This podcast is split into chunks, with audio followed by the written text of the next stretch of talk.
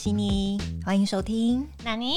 上班后才明白，我们今天有特别来宾哦。大家好，我是文森。我们今天要聊一些上班的小迷思。那我们来聊聊外商是不是英文都要很好呢？这个问题我好像也蛮常被问到的。普遍观念都会觉得你进入外商英文就是要很好。我第一个反应会是不用啊，为什么？我也是，因为我碰到外商的英文都好了，可沟通。但我我担心我会有一点点那个盲点，是因为我的英文是 OK 的，所以我可能就会觉得说不用啊，干嘛英文很好？那文森你觉得？你们两个英文很好，所以你们都不觉得？对我英文是没有很好，所以我觉得在外商，嗯。当然，你说书信的往来，我们可以靠伟大的 Google 来帮我们，就是直接复制贴上来翻译这样子。但是你真的很难免会碰到一些康扣啊，或是真的要就是呃远端的会议开会用口说的时候，其实英文我觉得在外商，如果你真的很长时间要接触到你的国外的分公司的人跟同事的时候，好像有一点点的重要。我觉得可能要讲说，到底很好定义是什么？我是觉得能沟通。就好，但你不需要到真的就是，例如说有词汇很多，或者是文法很精准。对，我觉得大家可能找外商工作的时候，觉得啊，这个英文一定要很好，所以我就不要去尝试，或是不要去投这个履历，或是不要去 interview 这样子。但是我觉得，其实很多时候你就是先硬着头皮上，因为如果当你在 interview 你在面试的时候。当面试你的人都觉得你的英文是很 OK、很不错的时候，那就代表你也可以在这家公司生存的。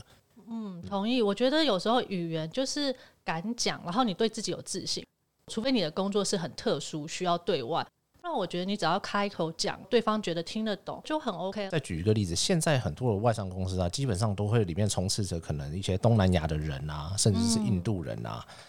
其实他们的英文也没有好到哪里去，但他们就非常非常的敢讲。嗯，所以就会形成两个人，一个人在台湾人在用 Chinglish，在用中式英文，然后印度在用印度版的英文在跟你讲话。所以其实两边英文都没有很好，所以我觉得台湾人主要真的是很常是因为自信不足。嗯，我同意，没错。其实我觉得真的是可以表达，不一定要到非常完美精准的。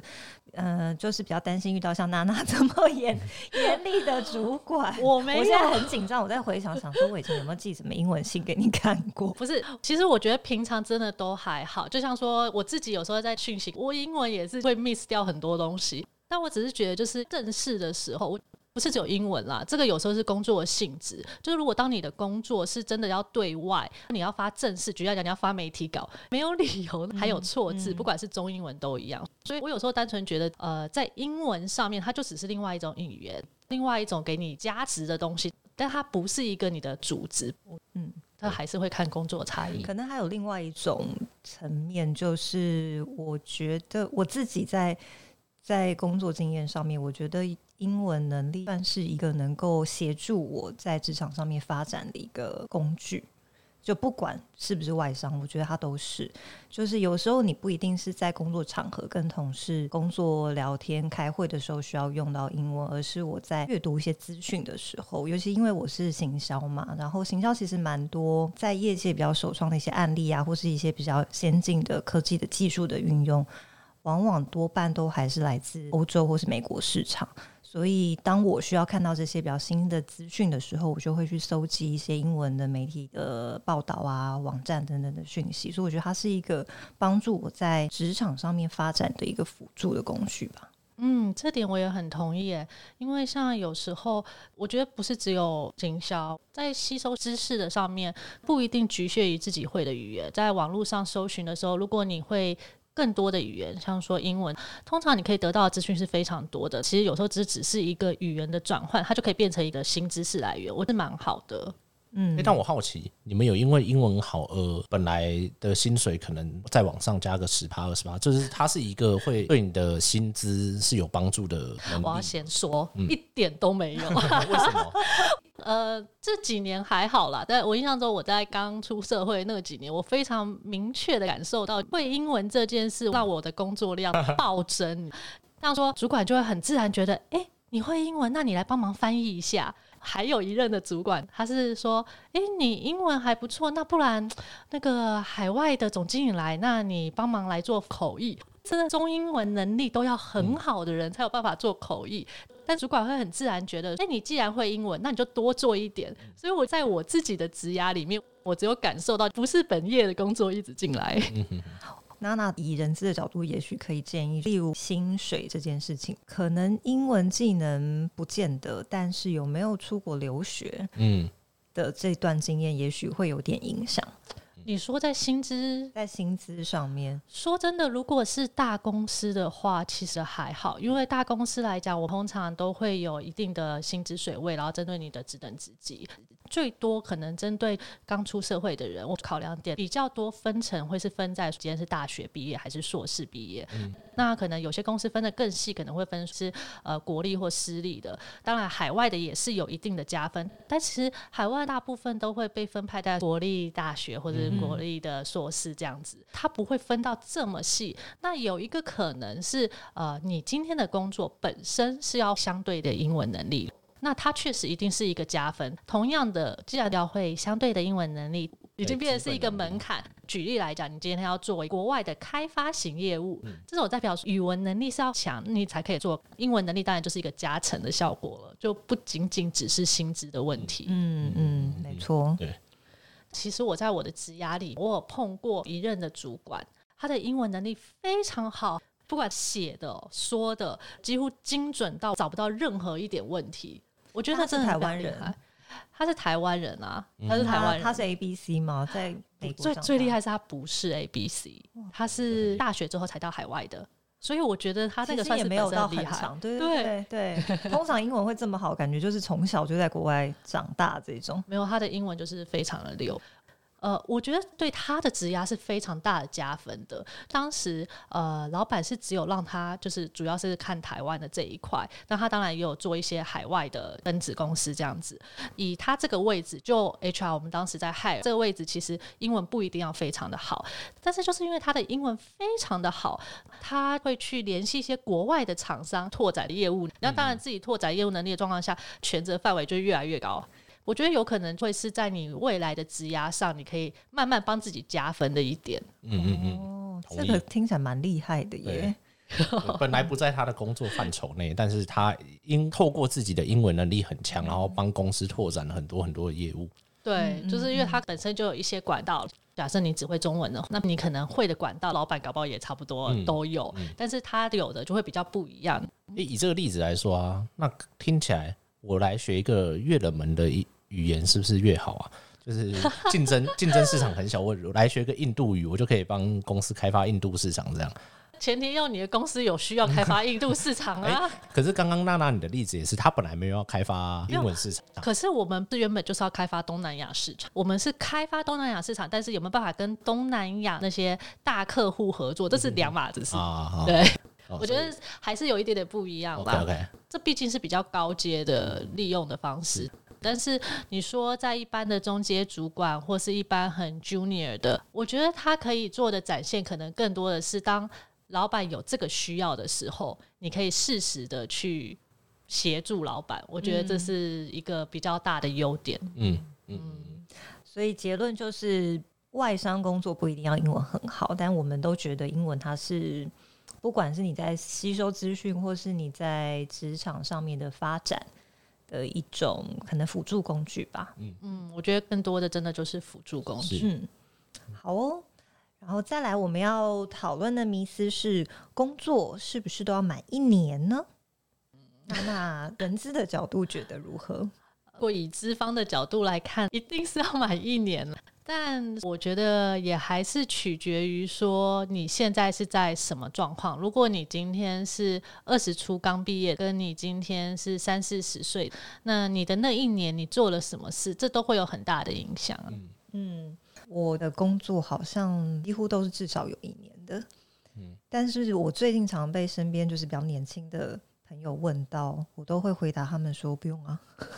觉得现在跟以前我们刚开始在找工作的状态好像不太一样了，就是现在其实变的速度很快。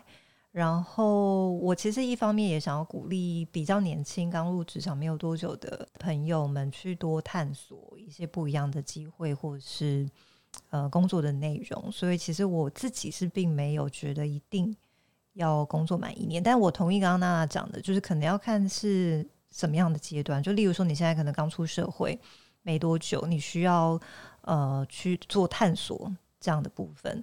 但跟相对于就是，如果你已经工作了，假设十年好了，你可能就不是以探索这个目的为出发点去找工作。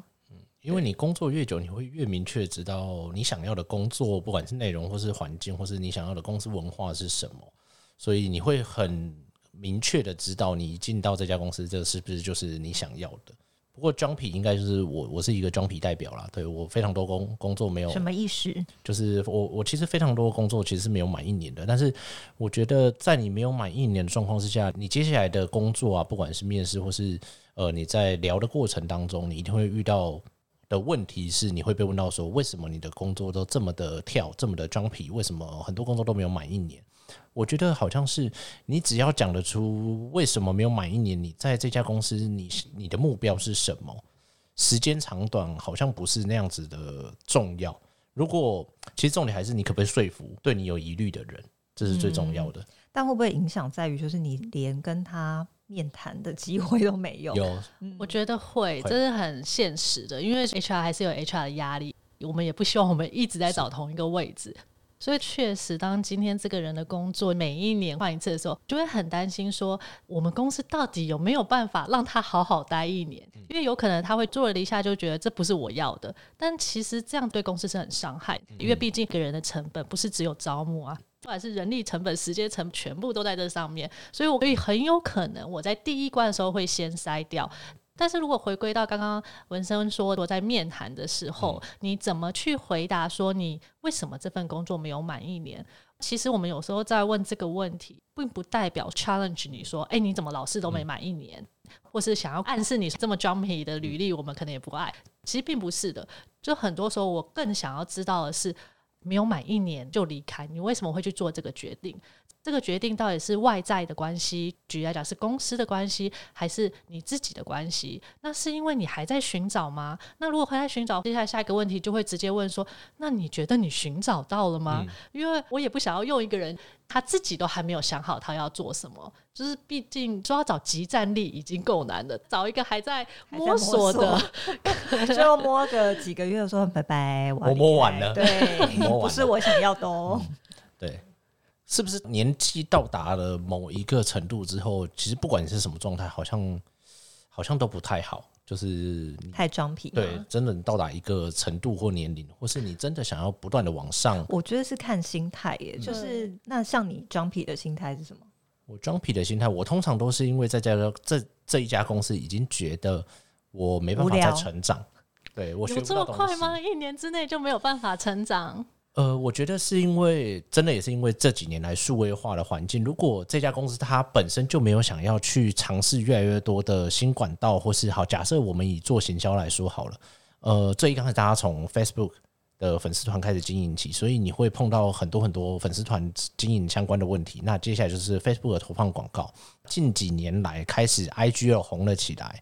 然后赖红了起来，可是当公司没有想要朝这个方向前进的时候，你也没办法在这边得到更多更多，比如说社群上面的一些讯息，或是你没办法执行，或是你没办法去发想关于最近最新的一个管道的东西的话，你真的就是学不到东西。甚至是最近的抖音这种这么新这么新的，我相信很少公司会愿意去尝试这件事情。但我我自己的感觉啊，大部分公司都不会在第一时间或者用很快的速度去 jump into 这种比较新的科技产品或者社群媒体。所以你待的公司应该都是新创的公司吧？绝大部分都是新创，甚至是我们现在在录的这个 podcast，即使它现在在今年二零二零这么火红的状况之下，我相信还是有很多公司还是在观望的程度。没错，对。真的不是有这么多的公司，即使他内心知道说，哇，这个现在这么火红，或是我们要不要来跟上这一波？我觉得好，不要讲我刚刚提到的一些像 Podcast 这么新的、这么新的渠道，这么这么新的社群管道，可以跟大众来接触。我讲一个最简单的，呃，粉丝团的贴文。好了，前一阵子不是很流行，请打出一句有声音的话出来。可能有些公司连你要做这个主题，他都要想两天。可是这个话题的风潮都已经过了，对，这我觉得这是每一家公司的速度感跟就是他愿意尝尝新的速度有没有跟上这个社会的脚步？嗯，对嗯嗯，对，我自己是觉得在这个工作上学不到东西，但有没有可能是没有用对的技巧去说服你的主管？这个是一个潜在可以使用的工具，可以潜在帮公司做的事情，而是觉得，诶，公司既然没有要做这件事情，那我去找另外一家公司会做这件事情的人。就像刚刚悉尼说的、啊，并没有那么多的公司在第一时间做，我觉得沟通跟尝试说服这件事情是一定要做的。我对啊，回到刚刚问题，我觉得不管有没有满一年，我觉得是看心态。就是如果你现在的心态是啊，我就是一个很容易放弃，我就是有点承受不住压力，我面对一点点的困难挑战的时候，我就想要离开的这种心态，那嗯我觉得不管你是不是有满一年啦，都是不应该在你找过过工作的过程当中发生。我觉得一年这个数字有点尴尬。对我来讲，如果我要看到的，我宁可你就只做两三个月，那甚至你履历可能也不一定放。对，我觉得那我还 OK，但一年的话，我就会问说，啊、那你到底为什么要待一年？如果你觉得一开始都不对劲了，你不是早早就要收手吗？嗯嗯嗯虽然我呢也不一定能做的这么完美啦，但我就会很想要问对方说，啊，你那一年到底你的心态是什么？那如果我跟你说我有经济压力，我我就是这样子，就是找不到子可以吗？工作，没有，也不是找不到，我就是我当然三个月之后我开始边做边找。那我现在找到你你这家公司这样，但是我经济压力怎么办？我就是低收入户，我三我三餐都吃泡面，这样可以吗？这样以人质的角度听到是可以接受的。听起来是一个蛮好的理由啊。我听起来我当场落泪，这样 呃，应该这样说好了，这样子的理由，我觉得。当然，大部分的主管会觉得不好，嗯但是我曾经有听过有真的主管跟我讲说，太 perfect 了，我就要这样子的人。哦我整个心里想说，你确定吗？你要找一个对这金钱这么敏感的人进公司吗？嗯那你知道他跟我讲的原因是什么？他是一个业务主管，嗯他跟我哦说，我就是要一个非常需要赚钱的人进来，他才能帮我去拼我的团队。我说好吧，这也是一个不同的想法啦。所以回到你刚刚的问题，如果你真的是这样，那我会反问你：如果你这么需要钱，那你为什么不能在你现在的状况下去加值能力，或是加值你赚钱的方式呢？嗯，对，好像是哎、好像是，好像是，哇，这份工作拿不到了，哦 忙拿不到，那样对，忙忙拜。拜。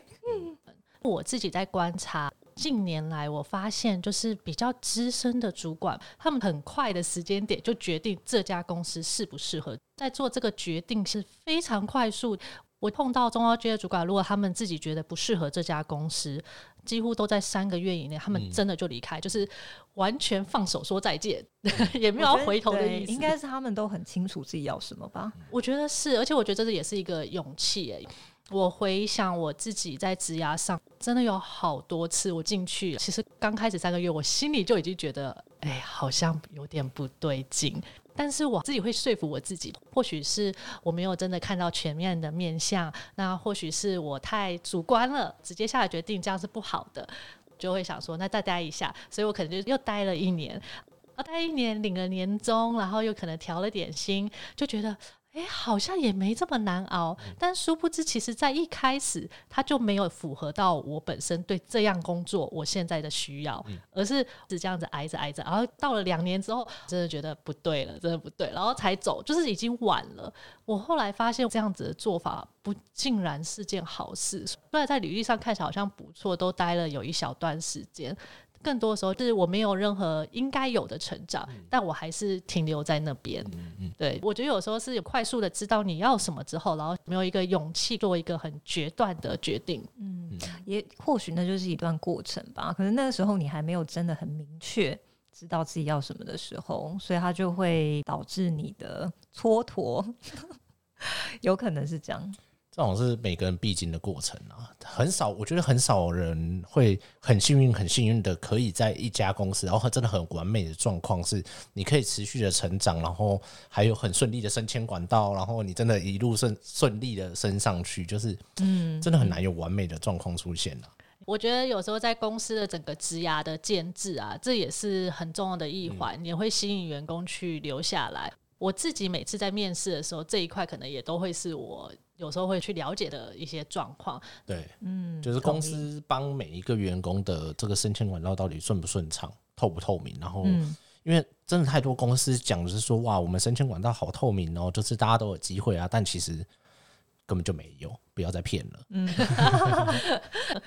所以其实这题的结论就是不一定要满一年。对，其实不一定要满一年。我觉得刚刚我们我们三个共同结论，感觉是你的心态还才是最重要的，就是时间长短真的不是重点，只要你的心态是正确的，嗯，一个月可能真的不太好了，但是 几个月内好像是是还行的这样子。哦，对，所以今天大概就是以上迷思。其实也不止这些迷思啦，其实很多 随着工作的时间越来越长，蛮常被问到一些奇奇怪怪的迷思。欢迎大家，如果还有想知道什么样的迷思，然后我们可以来讨论的话，欢迎大家在底下留言，让我们知道。好哦，今天就差不多这样啦，那就跟大家说拜拜吧。谢谢大家喽，拜嗯拜，拜拜。拜拜